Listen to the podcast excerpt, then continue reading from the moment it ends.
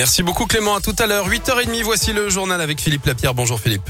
Bonjour Guillaume, bonjour à tous et à la une, protocole sanitaire renforcé dans les écoles avec le masque obligatoire à l'extérieur et moins de brassage à la cantine. Retour au télétravail recommandé deux à trois jours par semaine et vaccination des enfants à risque dès la semaine prochaine, le 15. Jean Castex a annoncé hier une série de mesures et a appelé les Français à lever le pied avant les fêtes pour freiner la cinquième vague de Covid. Le taux d'incidence grimpe à 640 cas pour 100 000 habitants dans le Rhône et les hospices civils de Lyon ont déclenché hier leur plan blanc pour déprogrammer les opérations non urgente.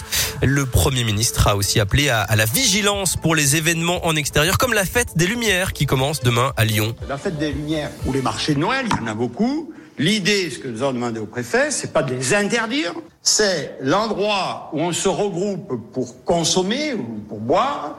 Là, il faut des règles extrêmement strictes. Le pass, si on peut isoler la zone concernée, et puis euh, des règles de, distanciation visant à assurer le maximum la sécurité.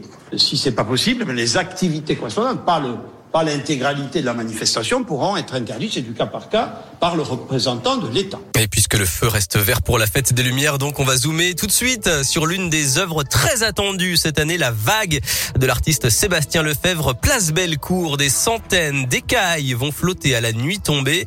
Julien Pavillard est le coordinateur de la fête. Place Bellecour, on a une œuvre qui est magistrale parce que énorme, 80 mètres par 80 mètres environ, 20 mètres de haut, une œuvre en fait qui joue avec le vent, comme des draps qui sont tendus en toile de spi, donc qui prennent pas l'eau du tout. Et en fait, lui va faire des projections avec des projecteurs lumière, projeter différents types de couleurs en fonction des morceaux qui seront joués avec de la flûte traversière. Et comme le vent va faire bouger les voiles, on aura des effets lumineux qui sera vraiment très intéressant. Donc on attend beaucoup de cette œuvre qui s'appelle La Vague et qui, à mon avis, aura un très beau succès. Et une trentaine d'œuvres sont au programme de demain, samedi. Toutes les infos sur la fête des Lumières, c'est sur radioscoop.com et sur l'appli Radioscoop avec également toutes les nouvelles annonces du gouvernement.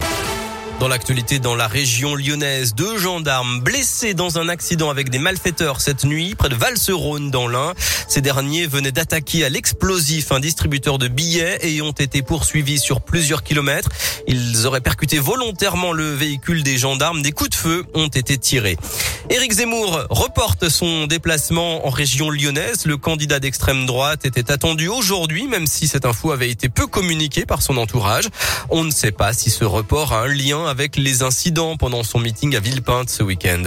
Et puis une pétition pour trouver un logement euh, pour Fabrice, cette euh, personne sans abri qui a bravé les flammes lundi dans le Vieux-Lyon et qui a sauvé la vie d'un brocanteur pris au piège de l'incendie de sa boutique.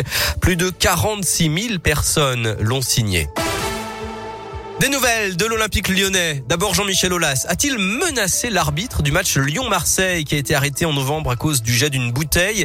Dans son rapport d'incident, en tout cas, Rudy Buquette, l'arbitre, affirme que le président lyonnais lui aurait lancé que ça n'allait pas en rester là, faisant état de sa présence dans les instances dirigeantes du foot français et notamment l'autorité qui chapeaute les arbitres. L'OL affirme que ce sont des propos incomplets sortis de leur contexte. Pas de supporters des Glasgow Rangers pour le match de Ligue Europa. Jeudi à Dessine, le ministère de l'Intérieur interdit leur déplacement. Le club écossais se dit dérouté et frustré. Et puis Jason Denayer out pour au moins deux mois. Le défenseur central belge a une entorse de la cheville droite. Enfin, il y a du basket ce soir. L'Asvel se déplace à Monaco en championnat coup d'envoi 18h.